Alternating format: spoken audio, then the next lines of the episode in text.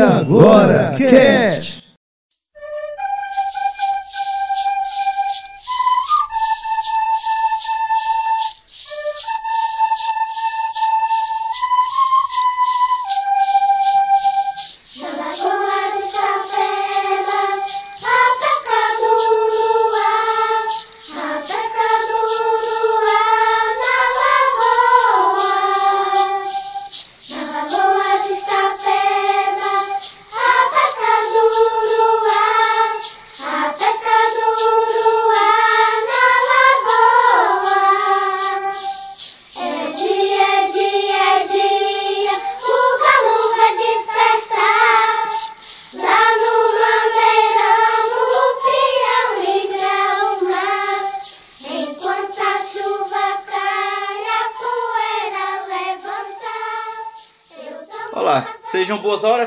Situação que estamos ouvindo, queridos amigos. Estamos iniciando mais um Agora Cast. Qual o seu ponto de vista?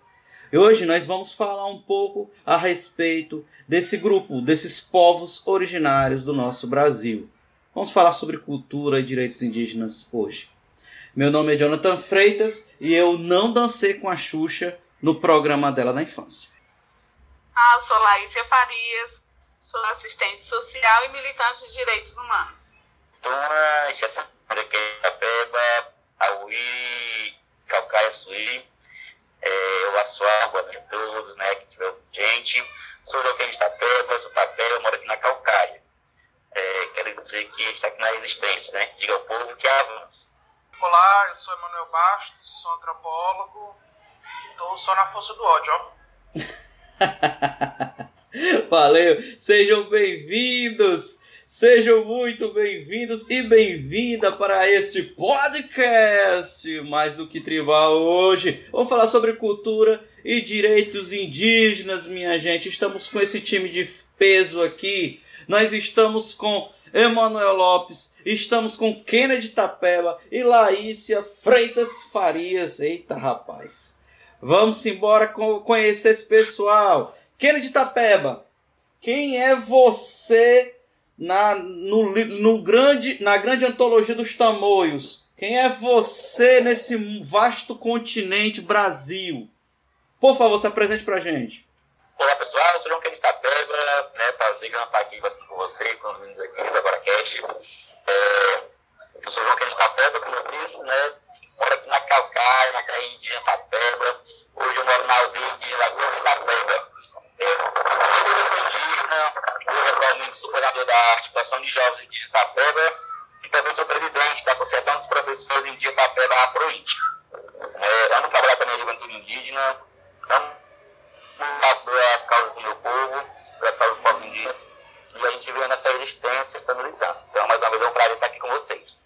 Obrigado, viu, Kennedy? Só avisar pro pessoal que a transmissão do Kennedy não, não tá muito boa por causa da conexão. Por isso o áudio não tá muito bom, viu? É só hoje, né, Kennedy? Kennedy? É só, é só hoje, mas vai dar certo, viu? Vai dar certo, vai dar certo sim. Só avisar pro pessoal de casa. Não é porque ele tá no meio do, do nada, de uma tribo distante, não, gente. É porque a conexão é que tá ruim mesmo, só hoje. Vamos falar com o Emanuel Lopes. Fala aí, Kennedy. Eu, eu tô um pouquinho no meio do nada mesmo, viu? Aqui onde eu tô bem distante do centro urbano, então a conexão de fato é que é complicada mesmo por aqui. tá certo, obrigado, cara. Vamos lá, Emanuel, quem é você nesse mundo antropológico aí que se relaciona com os povos originários? Fala um pouco aí de você. É, boa noite, novamente. Eu sou antropólogo, sou doutorando em antropologia pela UFPA fiz a graduação aqui na UES, fui fazer o mestrado em Pernambuco e depois fui para a Bahia, decimar um pouquinho. É, o meu tema de pesquisa central não é assim, povos originários, não são, não é o grupo com o qual eu trabalho, mas como a gente na antropologia, a temática indígena, né, a etnologia indígena é uma é um dos pilares da disciplina, a gente tem um conhecimento, né, amplo assim acerca do, dos grupos. E eu tô, sou muito mais na, eu tô muito mais na função de assistente, de observador curioso e de militante dos direitos humanos e dos, dos povos originários, né? Conheci o Kennedy nesse, nos, nos, locais de luta, nos espaços de luta, e atualmente também estou é, na CE, sou antropólogo, lotado lá na Coordenadoria de Patrimônio e Memória. É isso aí. E nós estamos com ela também, Laícia Farias. Por favor, Laícia, quem é você neste debate em defesa dos direitos humanos? Bem, eu sou apenas uma cunhã latino-americana. Enfim, eu sou assistente social. sou assistente social, eu estou em busca, na luta, não é?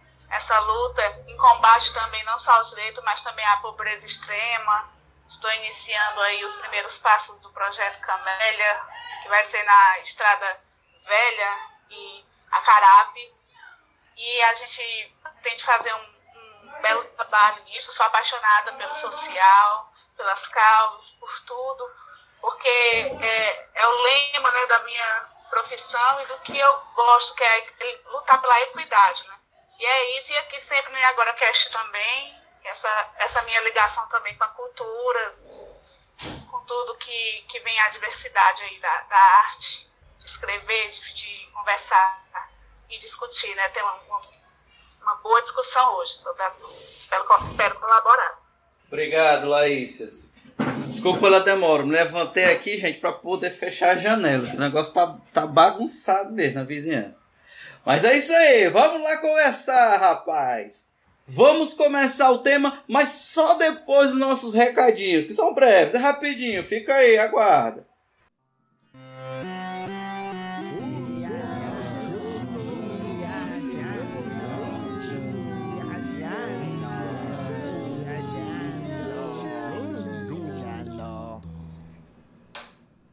Olá, ouvintes! Estamos aqui mais uma vez. Eu sou Laísia Farias. Hoje eu estou aqui com a Maísa Costa e hoje nós vamos falar aqui das novidades do Iagora Cast Podcast. No dia 21 de outubro é o dia do podcast. Então, nós do Iagora Cast Podcast vamos estar participando de um crossover, não é? Organizado pela Podcasters Unidos, que é uma rede de podcasters muito legal. Então, assim, para comemorar esse dia tão importante para a gente, dessa ferramenta maravilhosa, nós estaremos com eles nessa parceria. Ainda falando das últimas, né? novidades para vocês. Nós estamos com parceria com a Biblioteca Livro Livre Curió, não é? O Jonathan Freitas, ele está realizando o curso podcast Como Começar a Fazer Um. Esse curso vai ser nos dias 15, 16 e 17 de outubro na plataforma Zoom. E aí você pode se inscrever, é só você ir lá na página da Livro Livre Curió, no Instagram, na nossa página, tanto no Facebook, certo? Como no Instagram também tem um link para você se inscrever. E lembrando que parte não é, do valor da inscrição vai para Livro Livre Curió. Então você vai estar colaborando e aprendendo também. Isso mesmo, Laícia. Eu sou a Maísa Costa, eu estou aqui com vocês para tá aí dando introdução a essas novidades. E que novidades, hein? Ansiosíssima para esse curso aí. Acredito que nossos ouvintes e queridos amigos também. E eu gostaria também de agradecer aos nossos padrinhos, né? O Mário da Megiótica. Se você quer armação, exclusividades e lentes com as melhores opções do mercado, Megiótica é a sua opção. E também gostaria de agradecer o Klaus, nosso querido amigo, que está aí sendo o nosso padrinho, vem aí nos acompanhando, vem curtindo a página e compartilhando. E tem mais alguma notícia, Laísa, para que a gente possa aí ficar mais um pouco animados, é, para os nossos queridos amigos ouvintes também estarem acompanhando? Diga aí. Pois é, Maísa, eu vou aqui agora compartilhar um comentário a respeito do episódio 48 do podcast, o tema Cinema Paradiso. O Tiago Barbosa, ele faz o seguinte comentário: Maravilhoso episódio, assim como no De Volta para o Futuro, nostalgia total. Continue com filmes, que é muito bom. Abraço. Um abraço para você também, Tiago. Continua com a gente. Muito bom. Esses episódios de podcast com referência nostálgica, né, sempre atrai o nosso público. Importante que vocês comentem, compartilhem, né, continuem nos seguindo para que a gente possa aí trazer mais conteúdos para vocês. Gostaria de agradecer ao Amidvix, você aí que está atrás de mudar o layout, ao, o marketing digital, procure a Midvix, que ela é a sua melhor opção e eficiência. Gostaria de agradecer a todos, a, a todos os nossos é, colaboradores aqui do Agora Cast, a você, minha querida amiga Laícia, e fique agora com mais um episódio de podcast.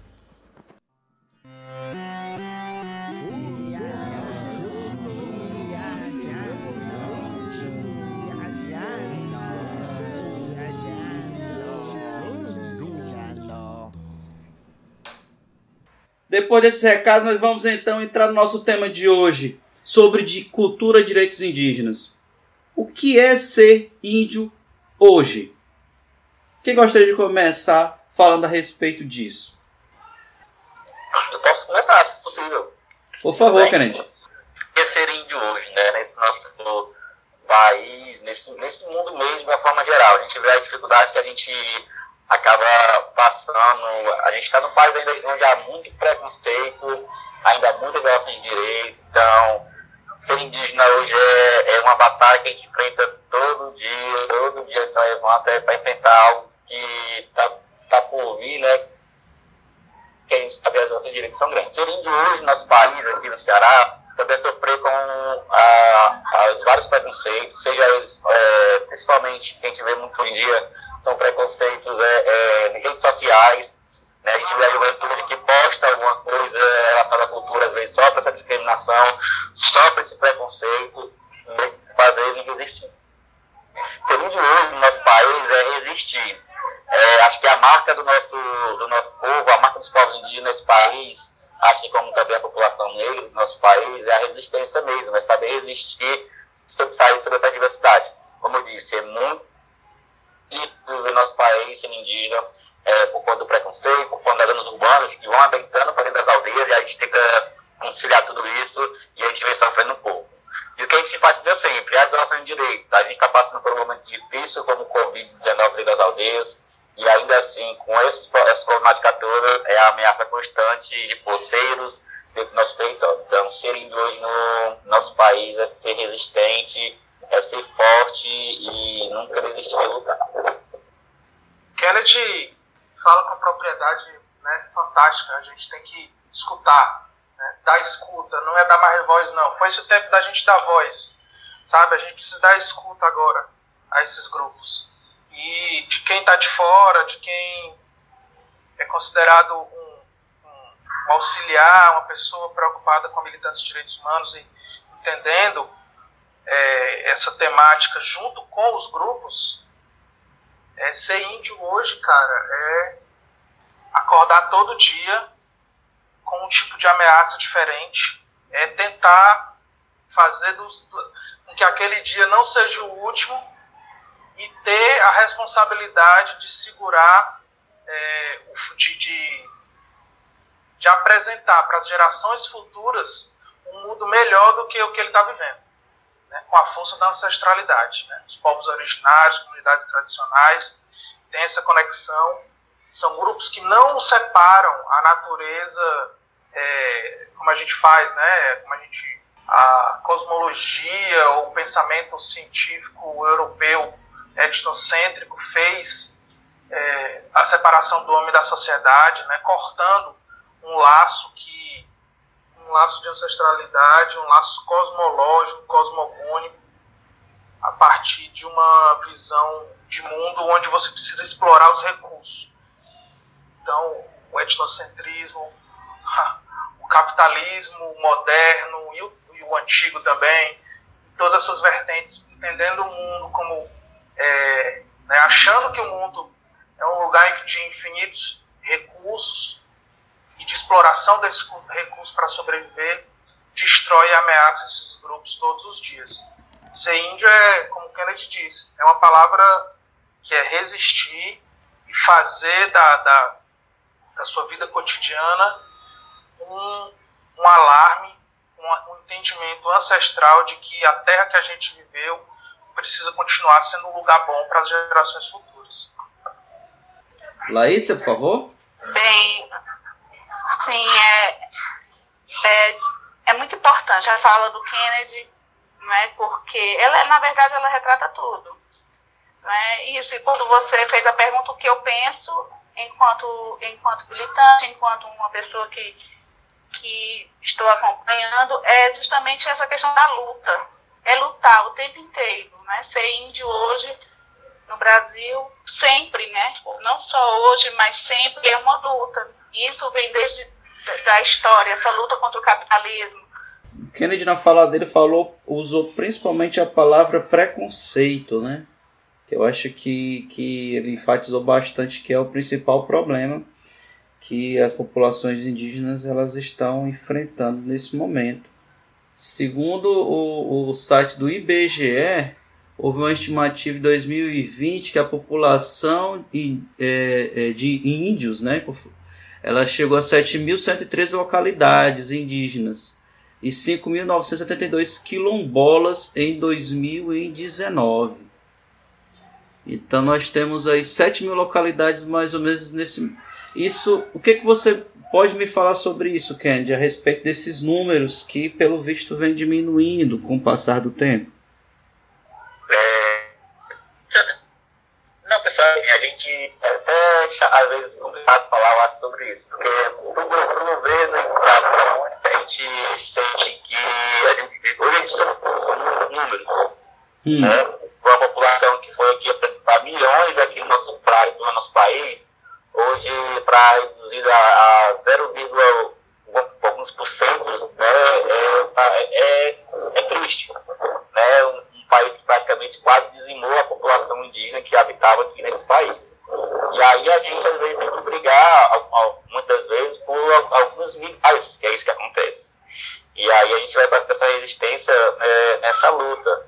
E aí a gente, a gente sente muito isso, como eu disse, né? a gente somos números mesmo para o governo, né? Se a população indígena, principalmente a população indígena, mas também a população negra, e aí a gente vem tentando fazer com que isso venha mudar. Então, assim, a gente, como foi falado, no, acho que o Emanuel que falou, né? A voz agora é nossa mesmo. Então, assim, aqui no Ceará, aqui na Calcaia, né? A gente teve o decreto de dizer que aqui não existia mais indígena. É, é assim, né? Como eu tô dizendo, que às vezes é somos números. E é assim, aqui na Calcaia, no Ceará, a gente, a gente teve, teve, que, teve que se calar mesmo. Então, assim, quando é um decreto dizendo que aqui não existia indígena, e aí a gente teve que sobressair no finalzinho da década de 70 para começo de 80, a gente começar a nos expor mais, é, mostrar que tinha indígena que, assim, começar a enfrentar grandes oligarquias, por exemplo, dentro do município, dentro do estado, é, para dar força para essas populações para que elas se sobressair. Então, no contexto geral, a gente, a gente coloca muito isso, da gente se apresentar para a sociedade, dizer que aqui existe, existe indígena no Ceará, na Calcaia, e tentar quebrar esses, esses paradigmas, né?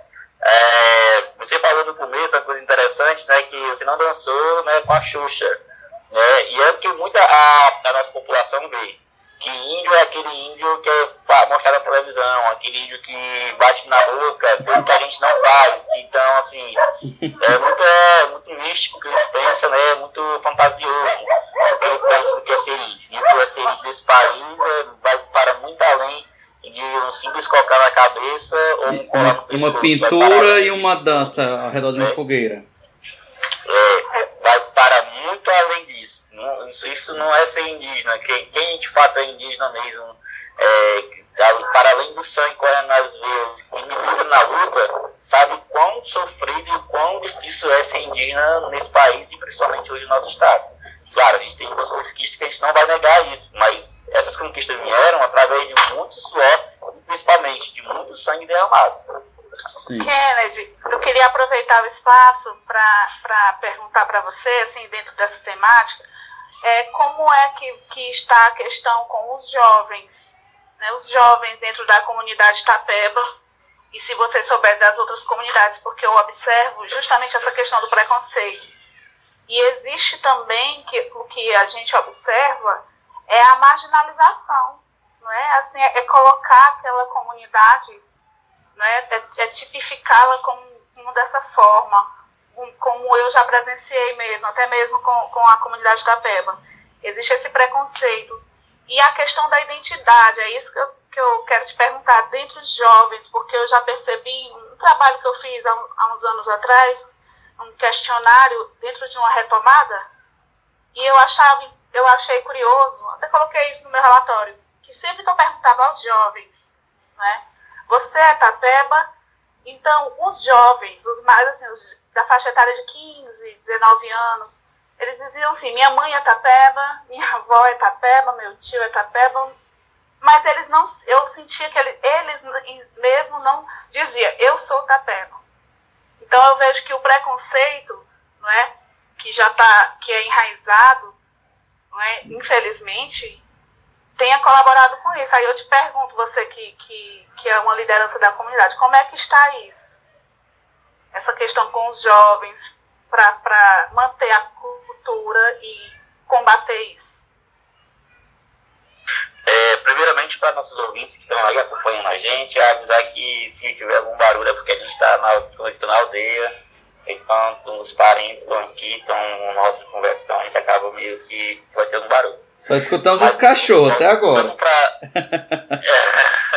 Voltando para nossa, nossa pergunta aí, que é a Laís, não é isso? E Laís, é isso. É, a gente a gente coloca o seguinte: é, imagina você ser indígena no país preconceituoso, né? Onde até década de 60, 70, ninguém podia se identificar como indígena por ameaça de morte e tudo mais.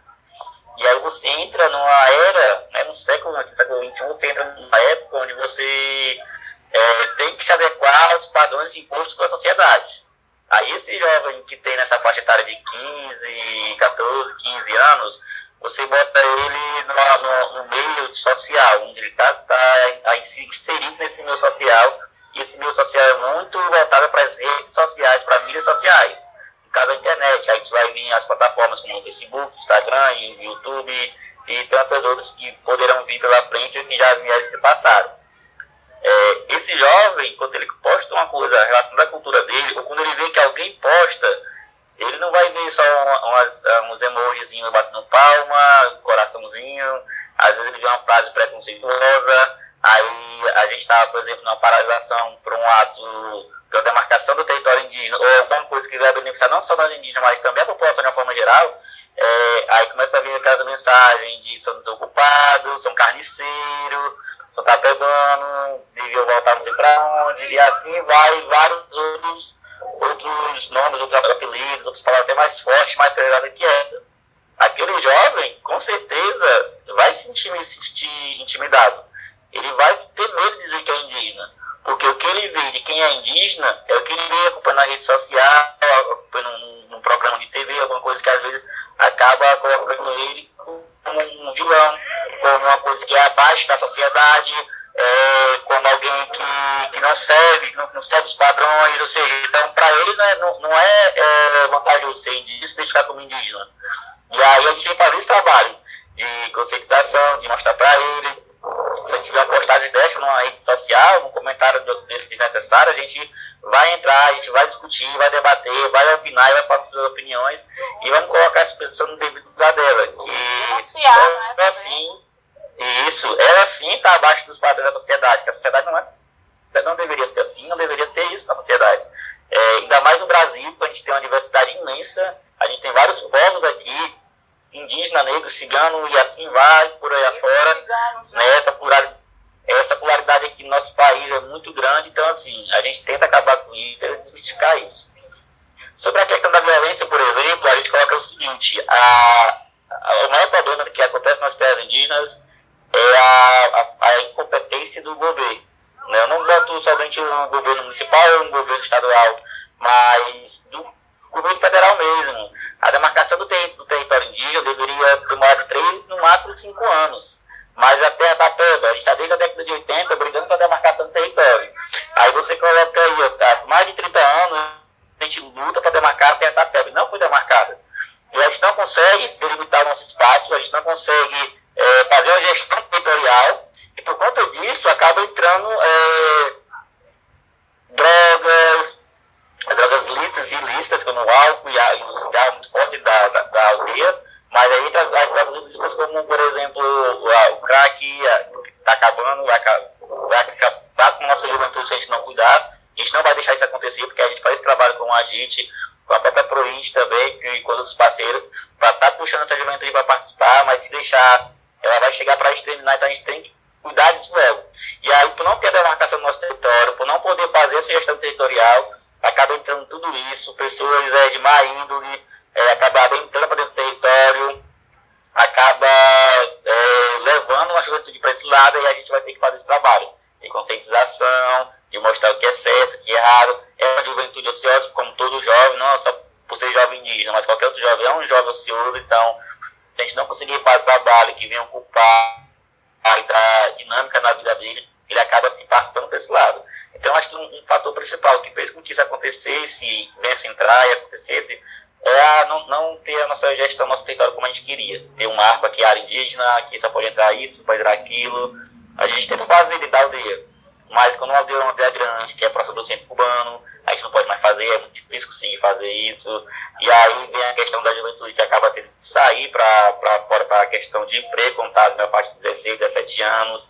É, então tudo isso acaba tendo uma influência é, muitas vezes negativa. E aí nós tentamos contornar a situação fazendo esse trabalho que a gente vem fazendo até hoje junto com a nossa juventude.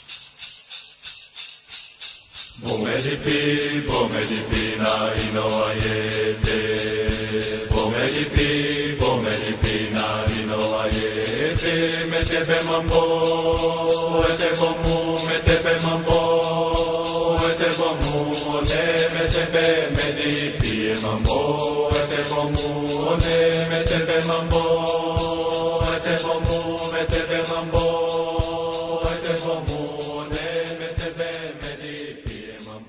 Deixa eu fazer uma pergunta aqui para o Manuel e, e Kennedy também pode também nos ajudar.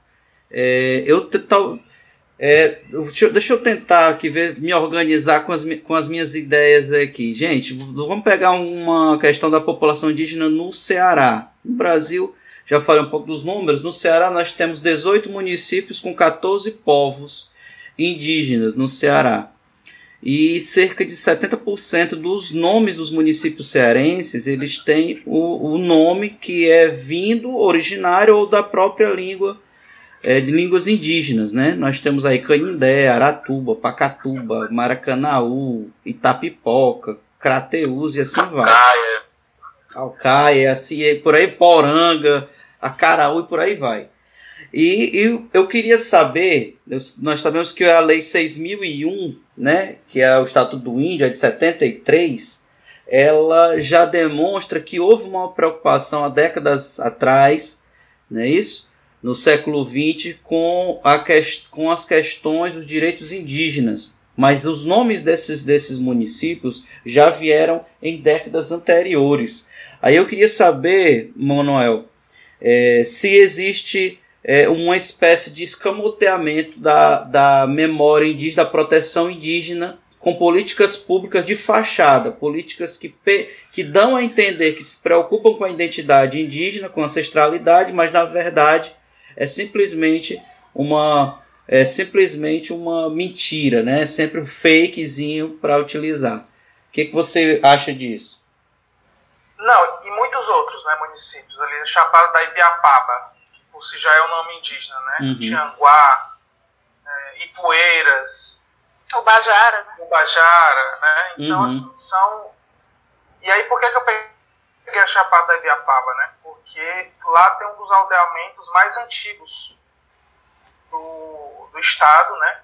Que, que é o aldeamento do Tabajara, que foi...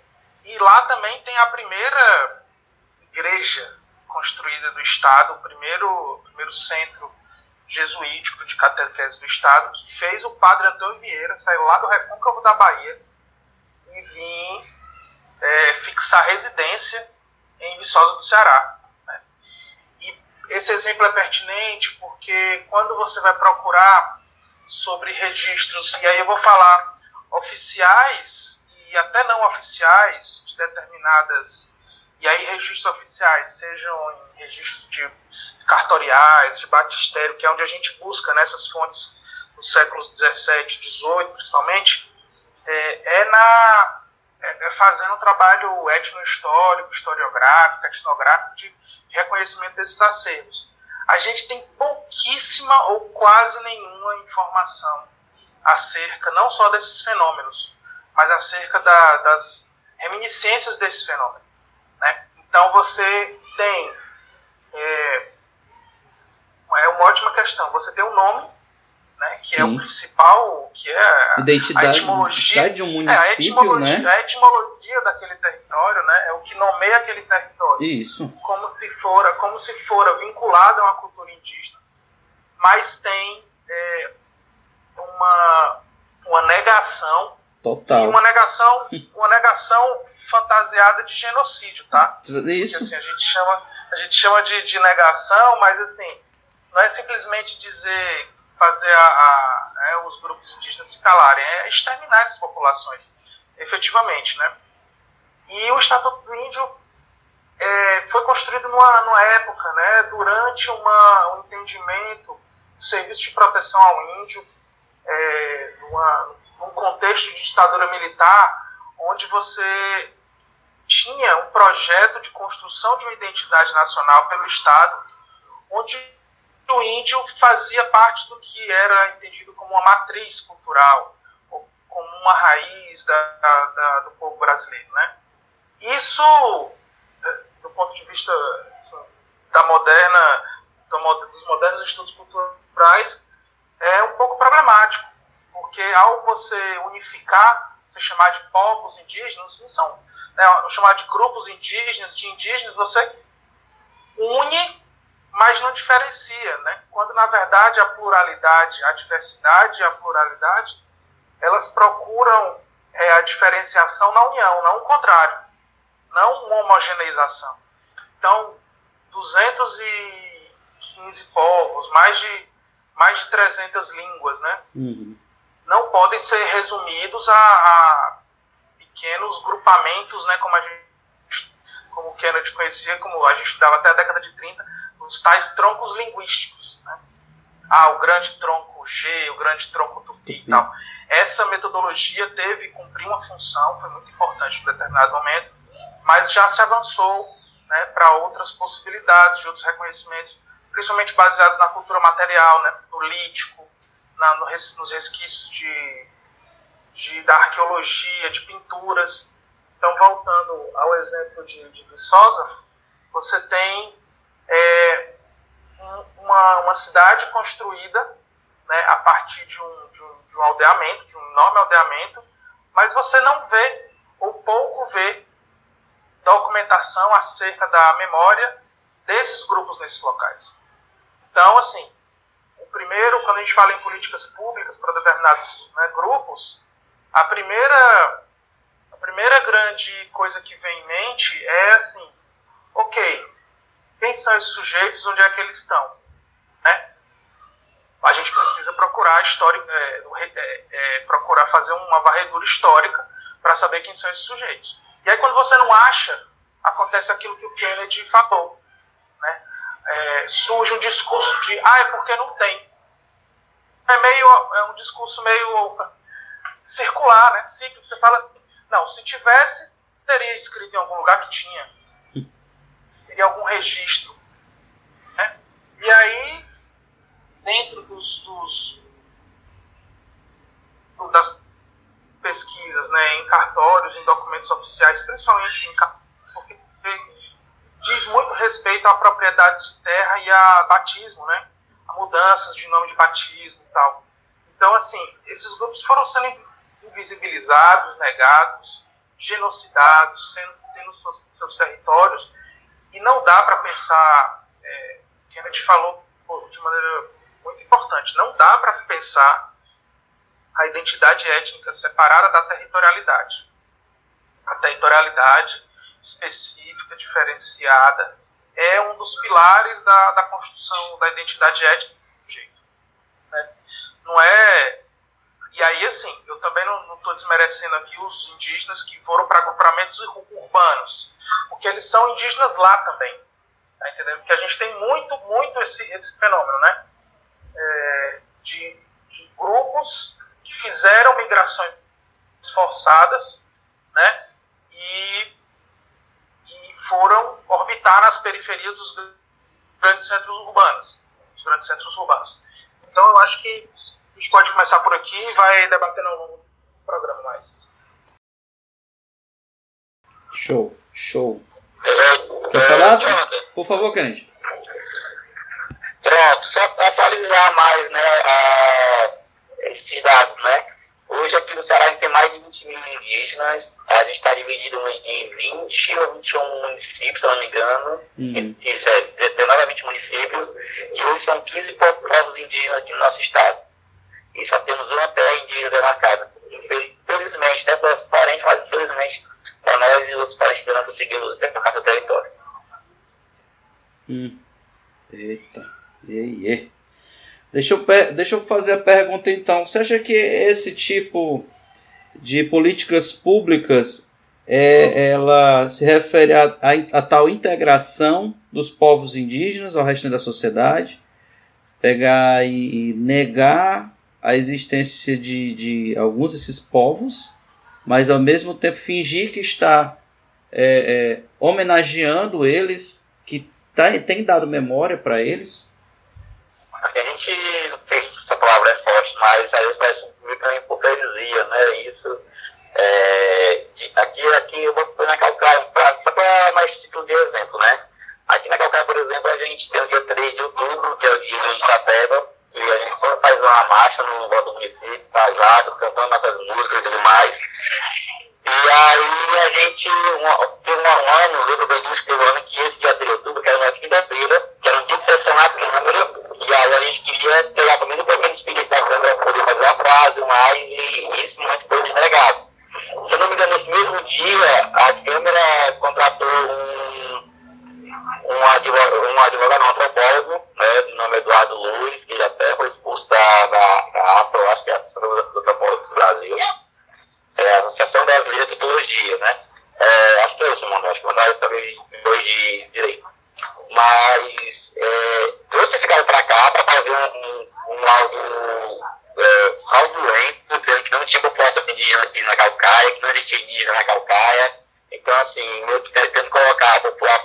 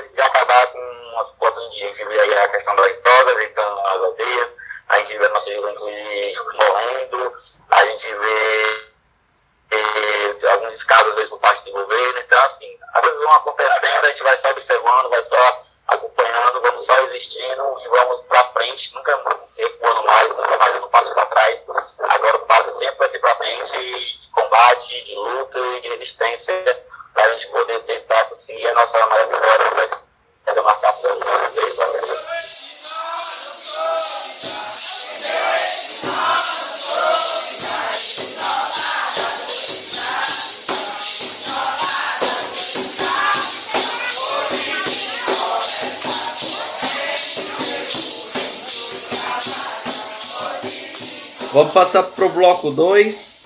Vamos falar sobre, sobre terra, questão indígena e a terra.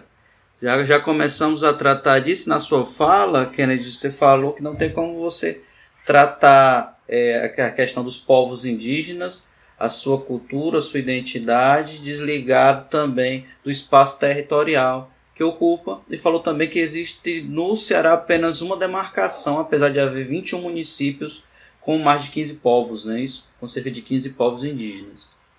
É, então, primeiro a gente vê bem claro assim, né, que a diferença do, do que o homem branco, vamos colocar assim, Tariu, no indígena, uhum. tem da terra do que, do que a gente tem. Uhum. A gente não pensa em sair da terra, a gente, quando coloca que é de uso fluxo, artigo 232, é fato sobre a demarcação do território indígena, a Constituição. Uhum. É, vai falar que é para uso fluxo do indígena, ou seja, a gente só pensa realmente nisso, em usar e usufruir da terra da melhor forma possível, respeitando os espaços, é, não fazendo derrubada, não fazendo queimada, né? a gente tenta é, respeitar a terra que a gente usa do puder, então a gente tem, tem direito respeito a isso.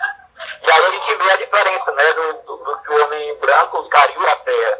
Ele vê como algo para ele ganhar dinheiro, como os portugueses, desde chegar aqui vieram fazendo. E até hoje é assim.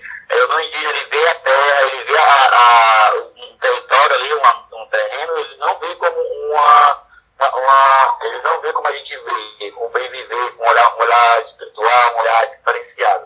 Uhum. Ele já pensa já em, em daqui para frente vender, começar a fazer comércio, é, destruir e, e, degradar o solo, e aí por aí vai se fazendo coisas, menos em cuidar e manter aquele território. Essa é a principal diferença que a gente vê.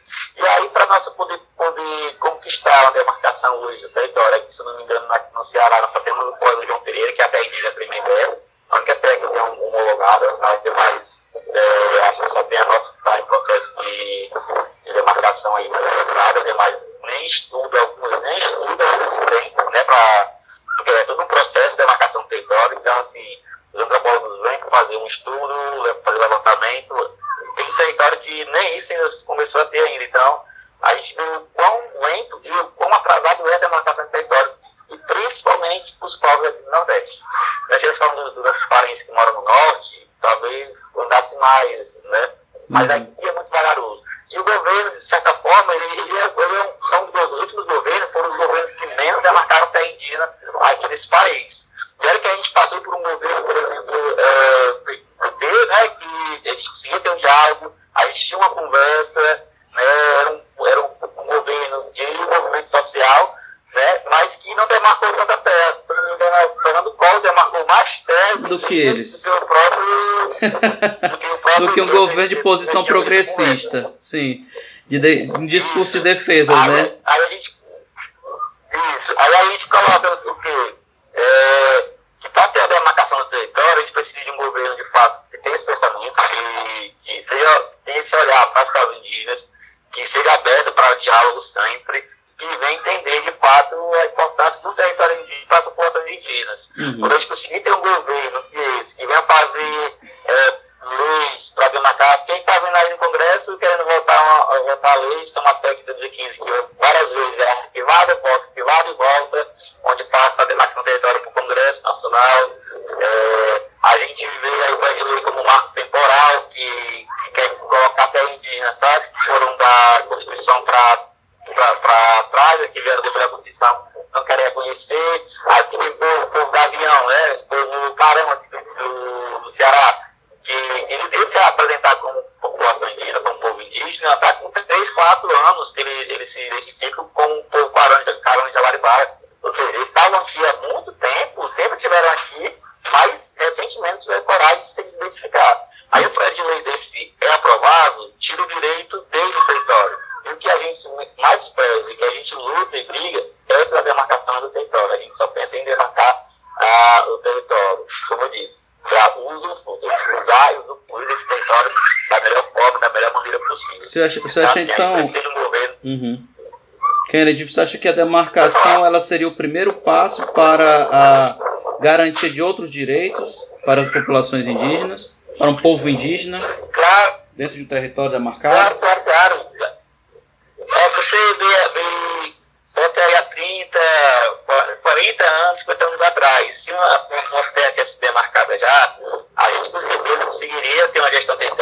das coisas que acabam entrando em área, a gente conseguir ter, ter um controle para não entrar, para tentar, para não entrar.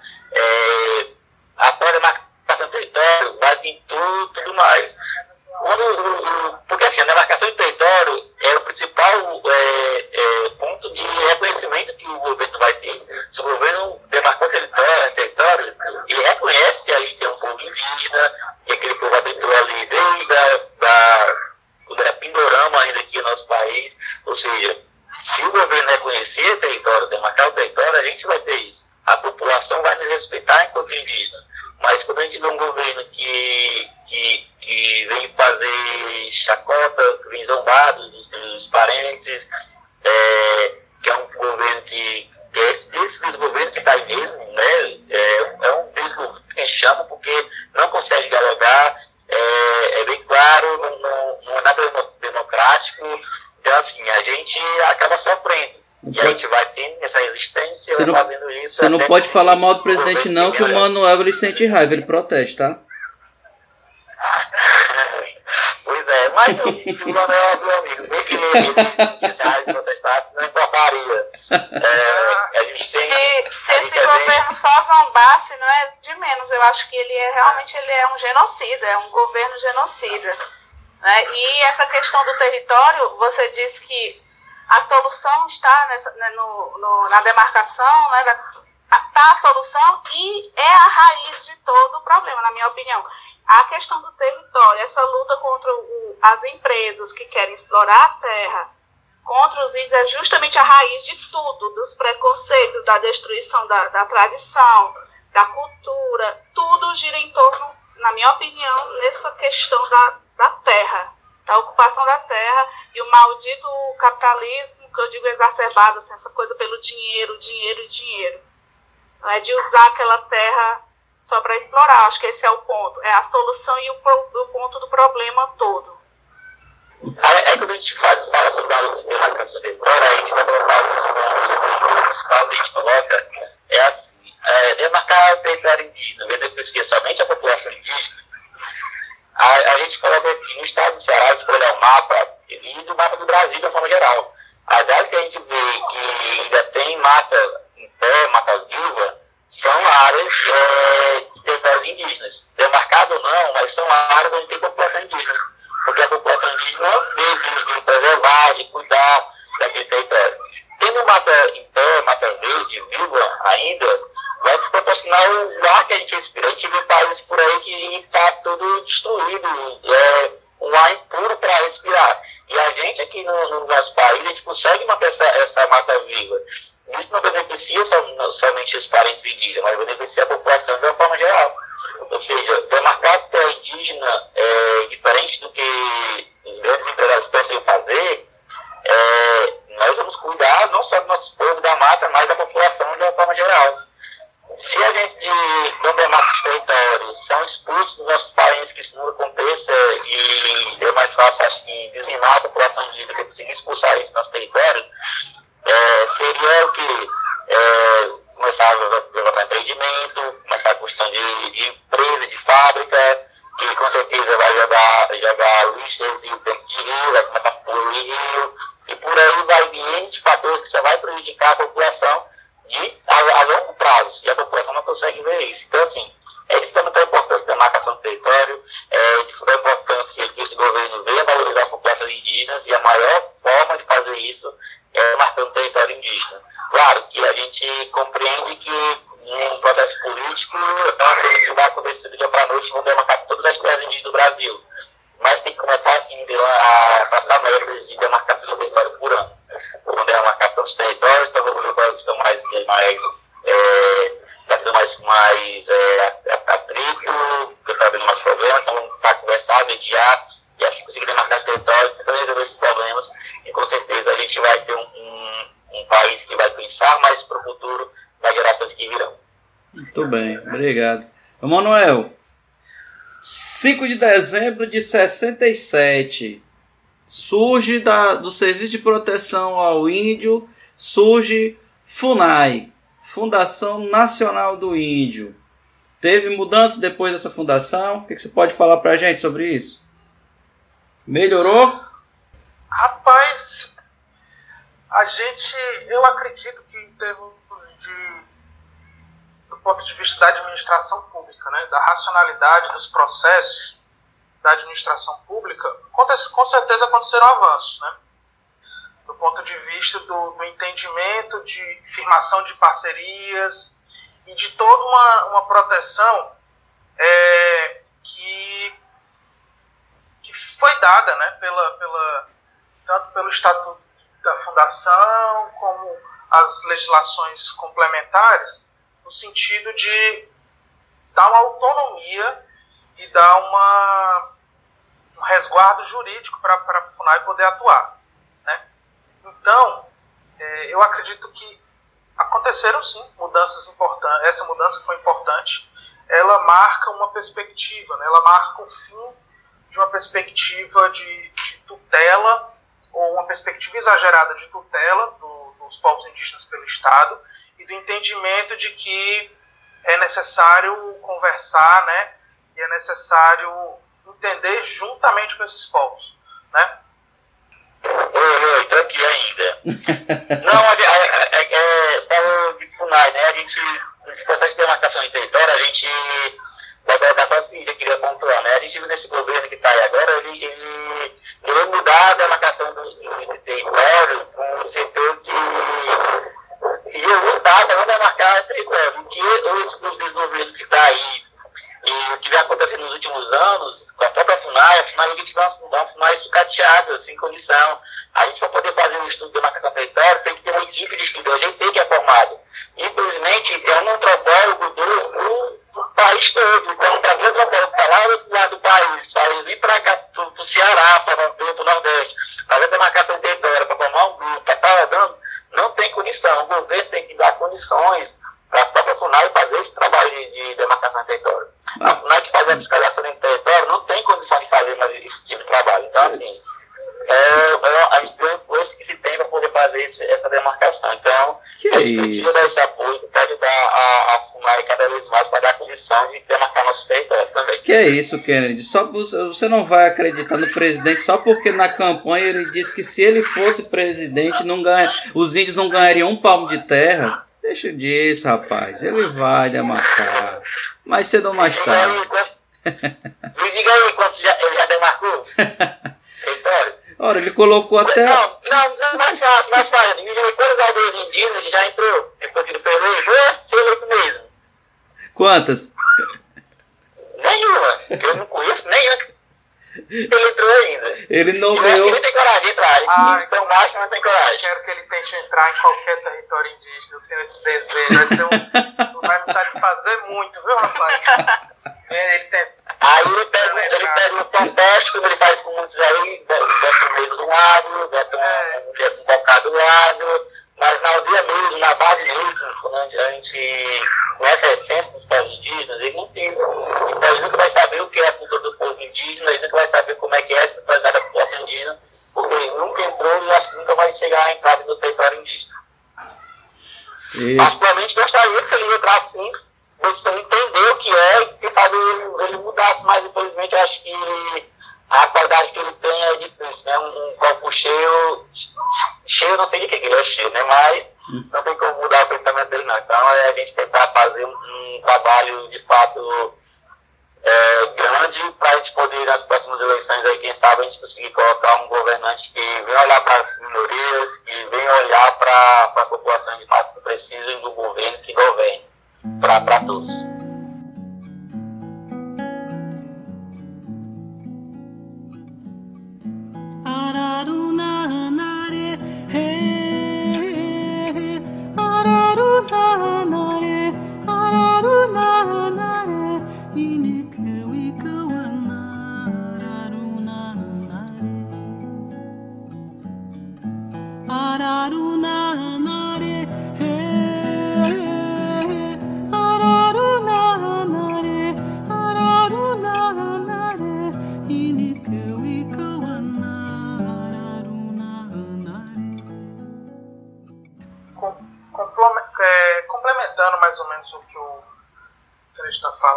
Nesse sentido, né? A, a, FUNAI, cara, teve um corte de verba de cerca de 95%. Então, assim, não só, não só a FUNAI, mas o, o ICMBio, né, a Fundação Palmares foi dissolvida, destruída. Então, povos originários, povos tradicionais, né, os povos lá é, resguardados pelo Decreto 6040 de 2007, ciganos, é, ribeirinhos, né, marisqueiras e tal, todos os povos, os povos tradicionais, ele tem sido relegados às traças, né? Quando você aplica, quando você deixa de aplicar, na verdade, a política pública para determinados grupos, o poder econômico avança sobre esses determinados grupos. Então, a política pública, ela, ela não tem só o sentido de, de garantir o acesso a direito. Né? Garantindo acesso a direito, você protege esses sujeitos da destruição do seu modo de vida. Sim. Então, assim, o, o tipo de, de, de, de usufruto da, cana, da carnaúba que os Tapeba fazem é completamente diferente, né? O tipo de uso sustentável, né? o tipo de uso é, com a capacidade de manutenção daquela, daquela, daquelas, daquela mata, né, daquela fauna e daquele território, dos, dos, bens daquele território, dos recursos, das, da própria existência da natureza daquele lugar, é completamente diferente do interesse de uma empresa. Uhum. Então, assim, quando a gente conversa sobre, esse, sobre esses territórios, são os grupos do empresariado, do capital, que fazem pressão nesses territórios. Né? Grilagem é a coisa que a gente mais escuta né, nós somos de várias gerações aqui, eu acho que o Kennedy é o mais novo entre nós. Mas assim, desde os livros de. Desde quando que a gente vê nos livros didáticos de história o termo grilagem de terra? Então o caba olha ali um terreno, pega a cerca dele e a cada mês ele bota um metro para frente. Aí vai ficando, vai ficando, vai ficando e pronto. E aí, sim, o sujeito, se o sujeito aparecer para reclamar, ele bota espingarda na sua cara e pronto. E adeus. Então, assim, esse processo, quando acontece com populações é, indígenas que estão usando o território há muito tempo, é muito mais asseverado, é muito mais dramático. Né?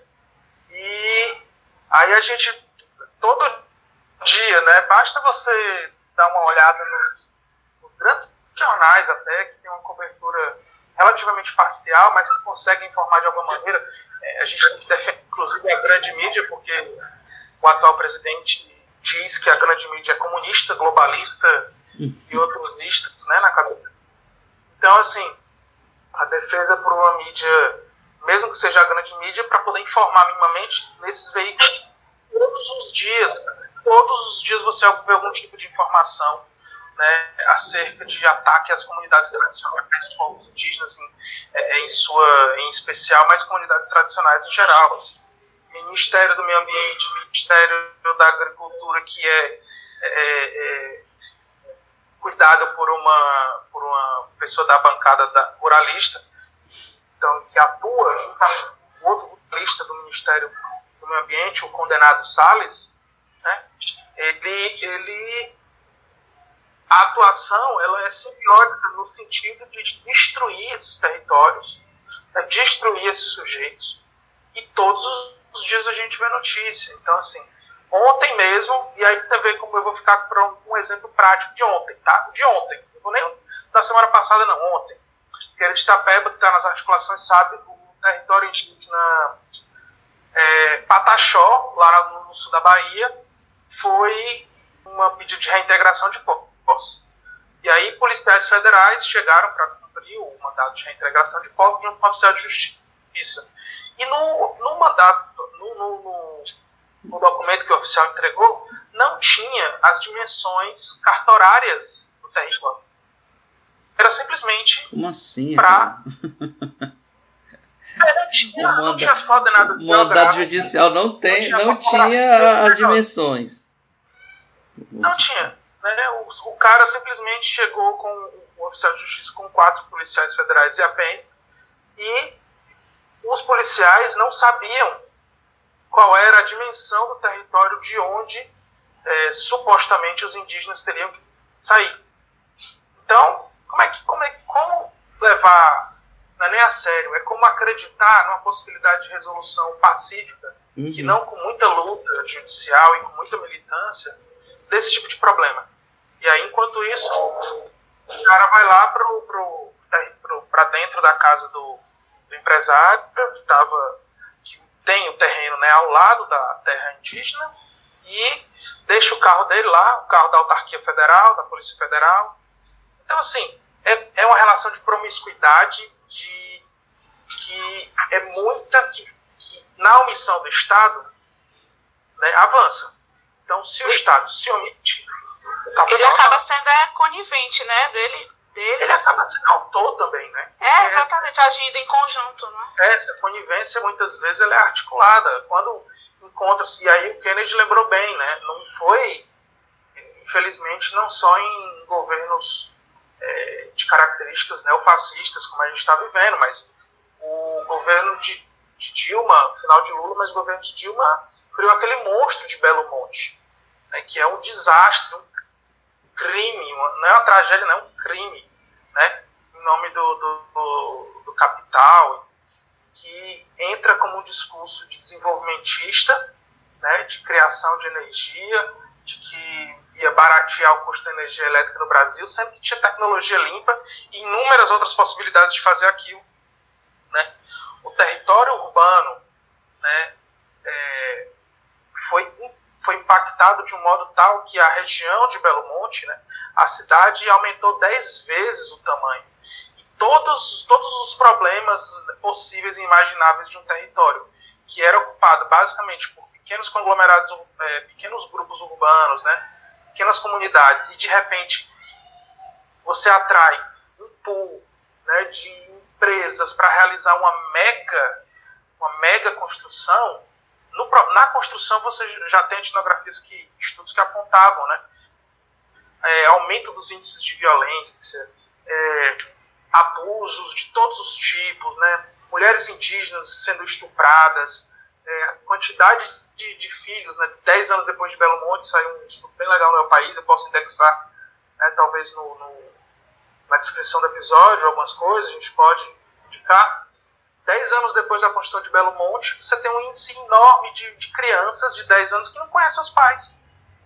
Por quê? Porque eles eram, foram atraídos pela, pela, pela época da construção, ficaram lá na época da construção e trouxeram né, todos os tipos de, de degradação, porque não foi uma ocupação espacial planejada.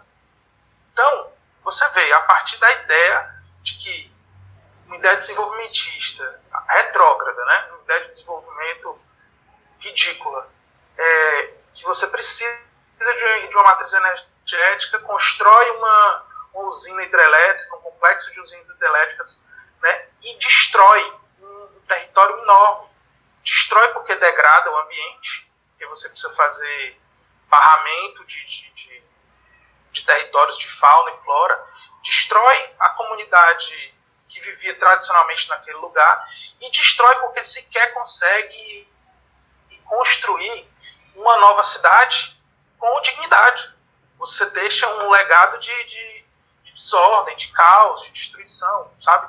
De tudo que é o contrário que o empreendimento achava que ia fazer, que ia levar ao progresso, que ia levar à ordem, que ia levar ao desenvolvimento econômico e social. Ele faz justamente o contrário.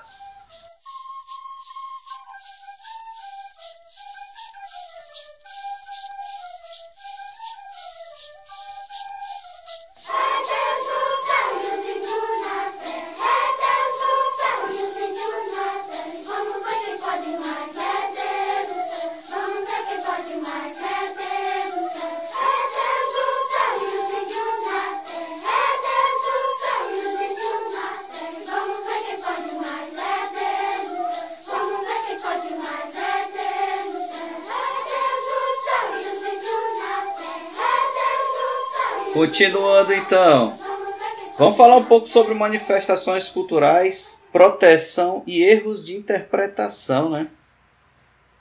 Gostaria de falar um pouco, Laís, sobre isso? Manifestações culturais indígenas. Você dançou Sim. dança da Xuxa quando era criança? Eu não gostava da Xuxa. nunca gostei da Xuxa, não. Era uma criança meio diferente. Que menina intelectualizada. Mas a, a, mas a música eu acho que eu já, já devo, sei lá, inconscientemente, né? Mas isso é, é, bem, é bem sério, né? Eu vejo que isso é uma construção que vem lá do comecinho, né? Vamos dizer assim, e vem dos nossos livros didáticos, né? Do, do processo mesmo de aprendizagem já vem todo deturpado. É, atualmente, eu estava nessa, nessa quarentena, eu, eu acabo ensinando minha sobrinha de 8 anos e explicar para ela o que o que está escrito do, no livro não é bem assim, é bem difícil. Né? Essa questão das tradições, né? eu acho que é, também faz parte dessa luta dos indígenas, porque a todo momento havendo é, essa tentativa né, de, de tirar a identidade deles. O próprio governo, esse desgoverno, sei lá o que é, não sei nem o que, porque ele realmente é o limite, eu acho assim que eu não sei o que esse governo, ele é o núcleo, ele quer chegar ao núcleo da Terra, eu acho, não sei. Mas eles têm essa coisa de reintegrar, que justamente é, é, é uma forma velada, claramente, de, de acabar com a cultura. Né? É assim, ah, você, você vai ser respeitado como cidadão, é o que dá a entender, mas você tem que nos, se igualar para você ser certo? Então, assim, é um, é um, é um desgoverno totalmente inconstitucional, né? ele não, não, não dialoga com a Constituição, e isso acaba que reincidindo na cultura. Só que essa questão cultural, o, o, Emanuel vai, vai até repassar mais sobre isso, é uma questão de, de longa data, né? Acho que a Xuxa foi só um, um momento, assim, a destacar. Mas é algo que vem, assim, desde muitos anos, né? Essa questão da, da apropriação cultural, né, que viraliza, principalmente nas redes sociais, é uma coisa, é um debate muito, eu acho, por um lado complicado, mas por outro até simples, assim, né? De uma maneira, criou-se uma, uma, uma condição para poder falar disso como se fosse uma grande, criar, um, criar uma, uma questão é, dentro dessa linguagem das redes sociais sobre ah, polêmicas, tretas, né? Então as redes sociais se alimentam dessas, dessas, dessas tretas, né? Desse tipo de discussão. Então, a antropologia, a ciência humana, a sociologia debate em outros termos, né? Debate acerca, por exemplo, da, da difusão cultural, que é um negócio extremamente antigo também, década de 20, final, começo do século passado. Então é um debate que tem um século a difusão, que são as trocas, né, o termo mais vinculado às trocas, propiciou que os grupos se, se hibridizassem, né, realizassem é, movimentos que enriqueceram culturalmente os povos. Né? É tanto que o debate acerca do puritanismo está né, tá muito mais vinculado a, ao conservadorismo. Então, assim, regimes autoritários e totalitários não querem ou não desejam é, a diversidade, a pluralidade, a difusão. Eles querem um padrão cultural, né? Aquela coisa única, né? A, a alta cultura, no sentido da cultura ser uma, né? Uma coisa única e ser dividida entre boa e ruim, né? Então, a apropriação cultural tem essa perspectiva e tem uma, uma uma questão do debate sobre o lugar de fala. Né? Então, você só apropria algo que é do outro. Mas menos se preocupar com a questão da apropriação, eu acho que mais se preocupar com, na minha opinião, é que a gente deve se preocupar mais com a questão das condições da produção né, dessa, dessa cultura que está sendo supostamente apropriada. Eu vou dar um exemplo é, viralizou ultimamente, aquela questão da, de mulheres brancas usarem turbante. Né? Ora, se você tem um turbante, que é uma indumentária vinculada né, à cultura afro-brasileira, com um significado dentro de um determinado contexto cultural, que comunica, um símbolo, né, uma indumentária que comunica, e que é apropriado pela indústria cultural para vender aí nessas lojas de varejo feita por, feita por, por trabalho escravo, trabalho infantil na China, no Brasil, seja lá onde for, é, um, é uma coisa. Agora, se você tem feiras de coletividades, de grupos, né, é, afroempreendedores, negros e negras, que estão produzindo, fazendo circular essa produção com aquele produto num determinado contexto, vinculado à, à sua territorialidade, à sua etnia, e esse grupo está à venda no mercado, por que você não pode consumir? Não, você pode, você, você deve consumir esse tipo de produto se você sentir que você acha que se você é, acreditar que aquela indumentária simboliza e comunica, te afeta de algum jeito. Né? Então, a apropriação cultural, o debate sobre a apropriação cultural, nesse, nesse sentido, isso aqui é uma das coisas, né? Sobre cultura, eu não gosto de tratar nesse sentido de deturpação, sabe? Porque lembra muito como se a gente fosse, tivesse uma cultura que fosse proprietária de um determinado código e a outra vai lá e pega dela e, e é por conta do, dessa, dessa questão que se produz uma noção de aculturação. Né? E aí o Kennedy já né, pode falar depois, enfim, a gente pode complementar esse debate em algum momento, é, no sentido de você fazer, né, como você estava, como a gente estava conversando, é muito mais do que colocar um cocar na cabeça, colocar uma pintura no corpo e, e, e dançar, sabe? É muito mais do que isso. Então, se aquele, se, se esse conjunto de expressões culturais cria em você, né, no sujeito, uma determinada ativa em você, um determinado sentimento, uma determinada ligação, é uma coisa. Agora, se você usa aquilo como se fosse mais um produto é, da indústria de bens de consumo do capital, aquilo ali foi deturpado de algum sentido. Né? E esse debate de apropriação cultural precisa se, se, se renovar nesses sentidos, né? Porque os sujeitos estão aí inseridos é, na sociedade abrangente, né? Então os grupos, é, inclusive convergindo, discutindo, por exemplo, a participação, né?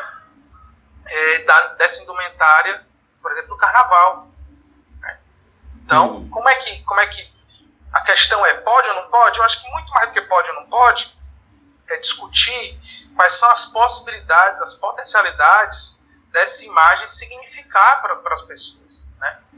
Dessa, de, dessa, desse símbolo ser traduzido de uma maneira em que possa acumular força para o indígena, né? Então, uhum. é, essa, se a gente acredita nesse, nesse debate onde tem uma apropriação pura e simples, você dá brecha para, por exemplo, dizer que determinadas coisas são do índio e determinadas coisas não são do índio.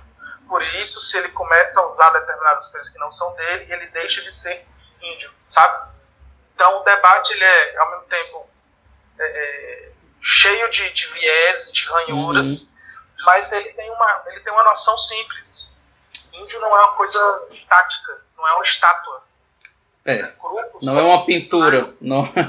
não, não mesmo, assim, tratar, né, é muito... tratar desse modo é, é um equívoco que, felizmente, serve para poder gerar um debate sobre a aculturação. Ah, os grupos é. estão aculturados.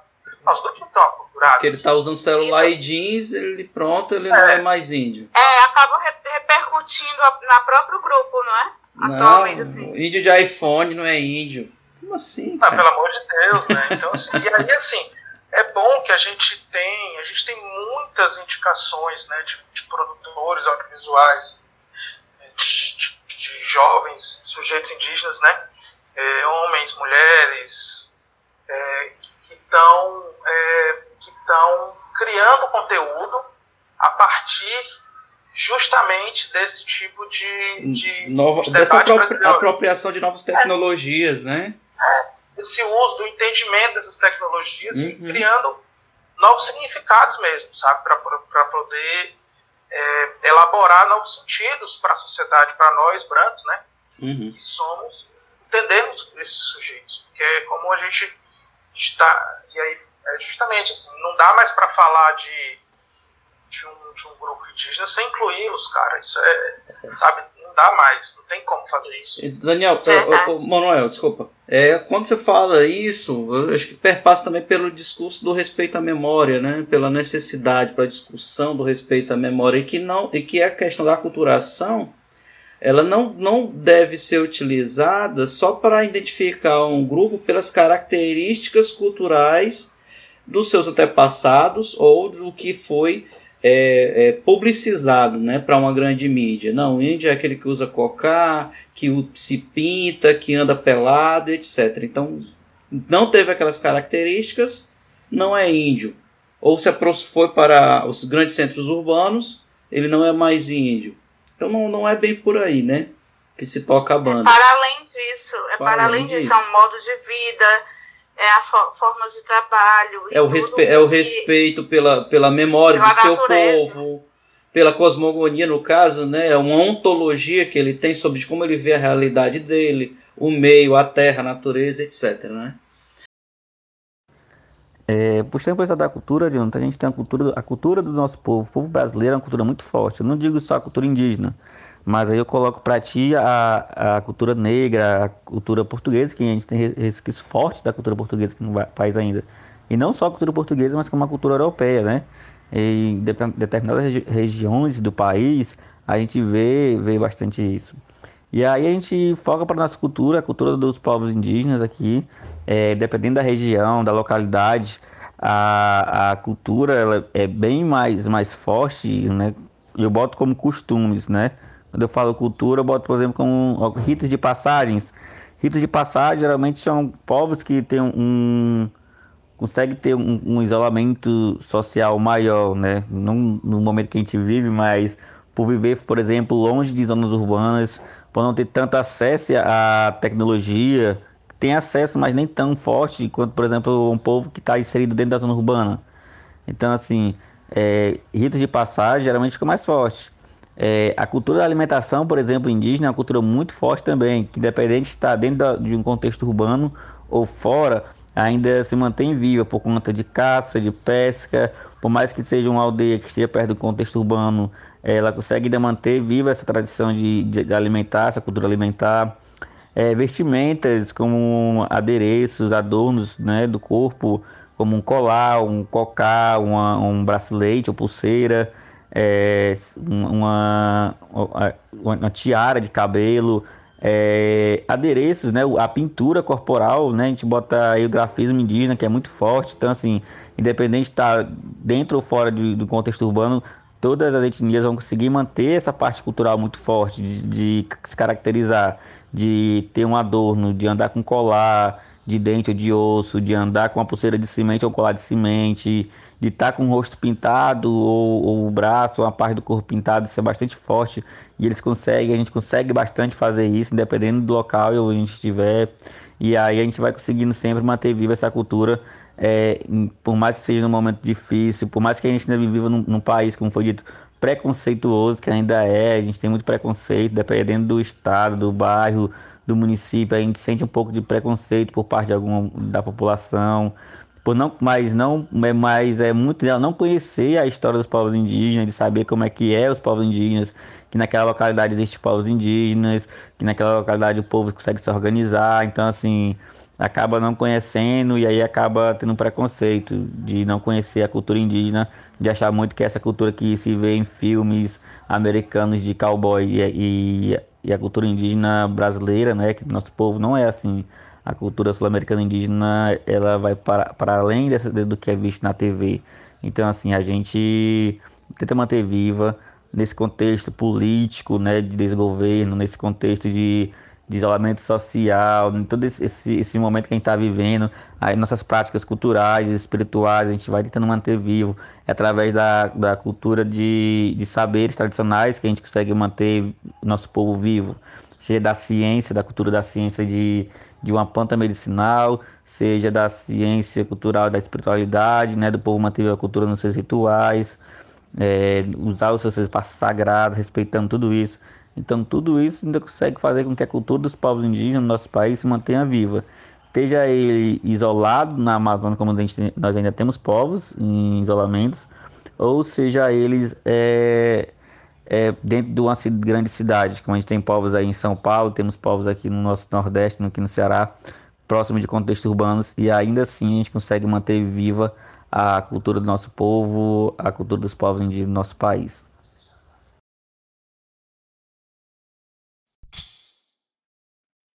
Onde está? Hoje eu já chale que salkinete se toca eu gate cachalete salkinete chale que yo carle salkinete se toca eu gate cachalete salkinete chale que yo carle salkinete se toca eu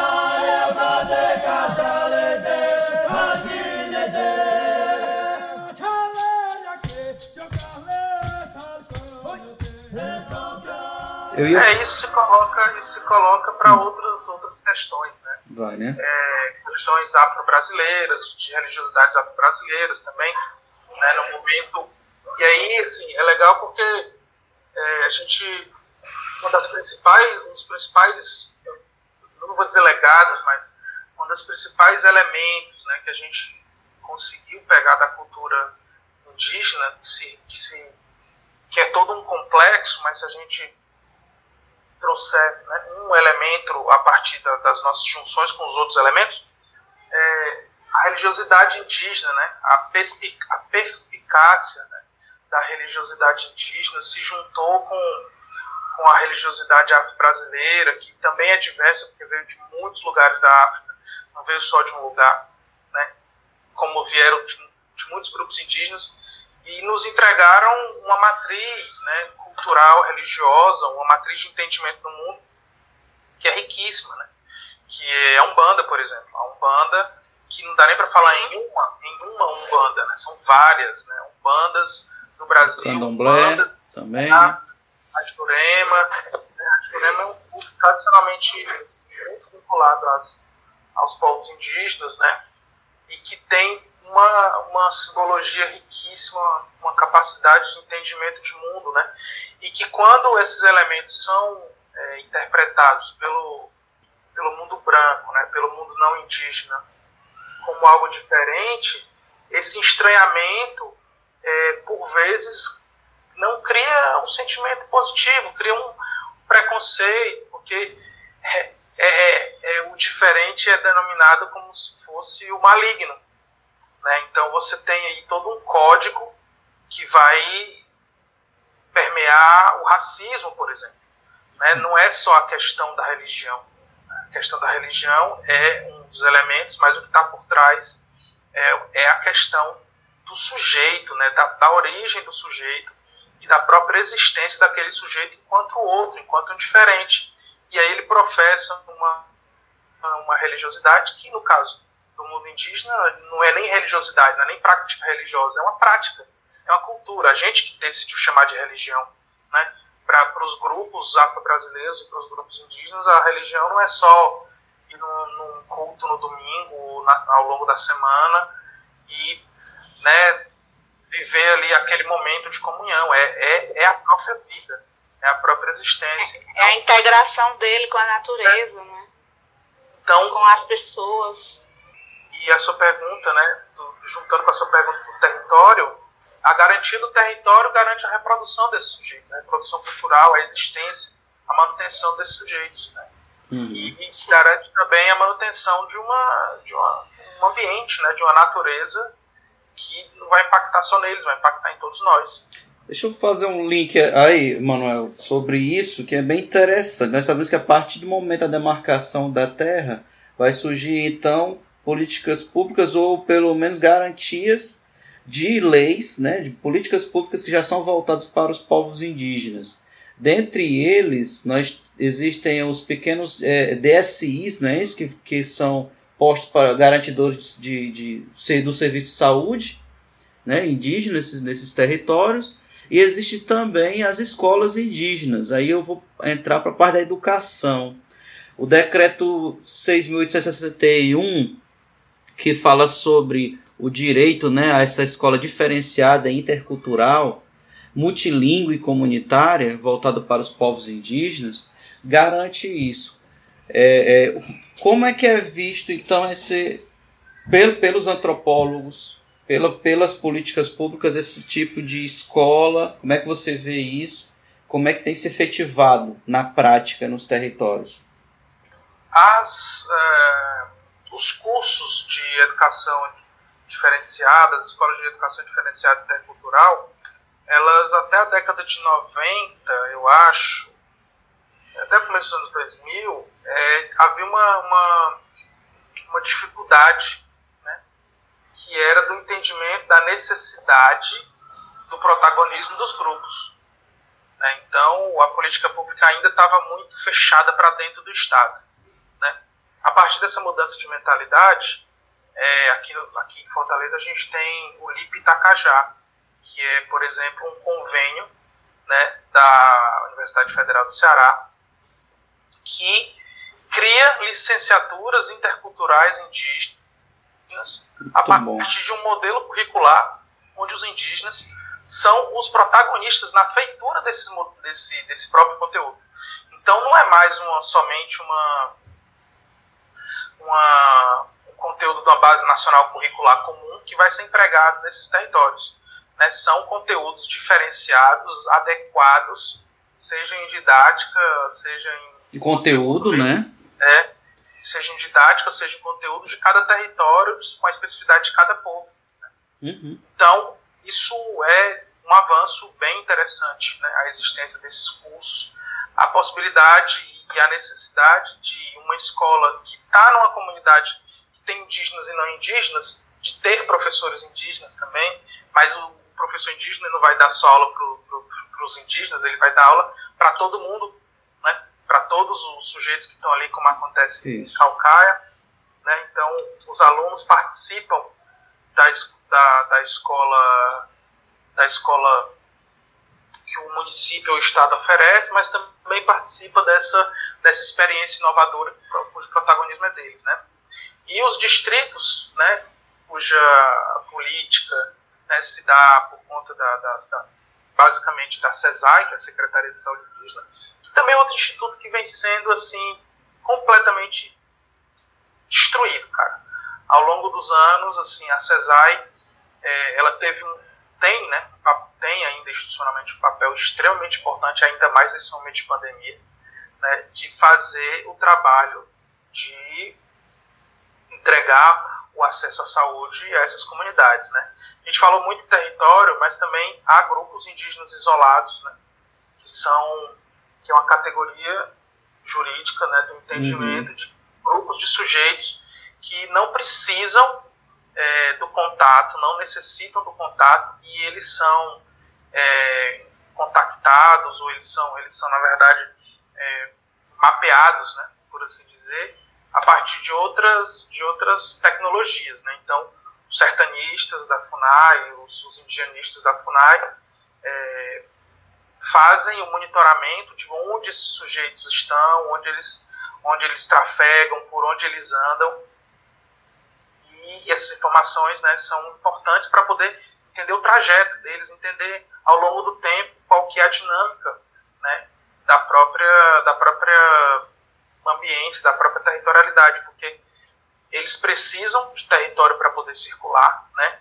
E a falta desses territórios vai, vai os empurrando para lugares que são muito que os vulnerabilizam, né? Os vulnerabilizam territórios de, de, de madeireiros, grileiros e tal. Isso. Então, é, voltando à saúde nesse e à educação nesse momento de pandemia é, e quando a gente entra em discussão, por exemplo, a própria Fundeb, né, que foi garantida a, a execução, é de uma importância muito grande ter o entendimento de que essas essas políticas foi o tempo também delas passarem a ser geridas somente nos gabinetes. Né? Elas necessitam da participação.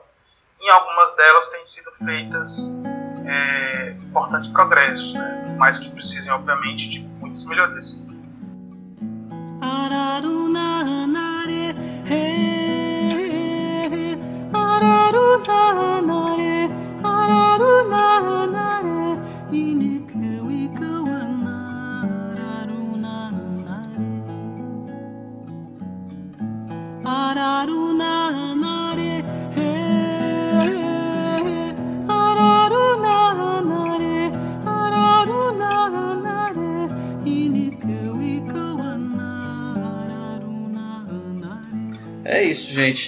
Vamos então para as nossas considerações finais.